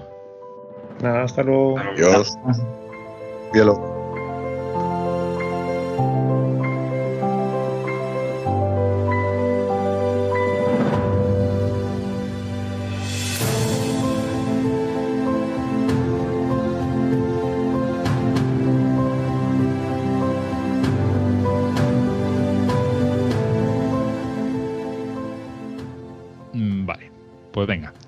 José Carlos Gala. ¿Qué tal, José Carlos? Hola, buenas noches. Buenas noches, chicos. Buenas noches, oyentes. Vale, no vas a contar nada más. Un poquito. Ah, pensé que. no, vamos a cortar aquí, ¿vale? no, pensé. Sí, sí. después del saludo me, me ibas a preguntar y demás. Cierto, cierto. no te preocupes. Te doy. Y algo Porque, porque va a contrastar mucho con las nuestras, tío. Sí, sí, es verdad, tienes razón. Me, acabo de caer ahora mismo. Sí, tienes, tienes razón. Vale, venga, te empezamos otra. vale, vale. Y también José Carlos Gala. ¿Qué tal, José Carlos?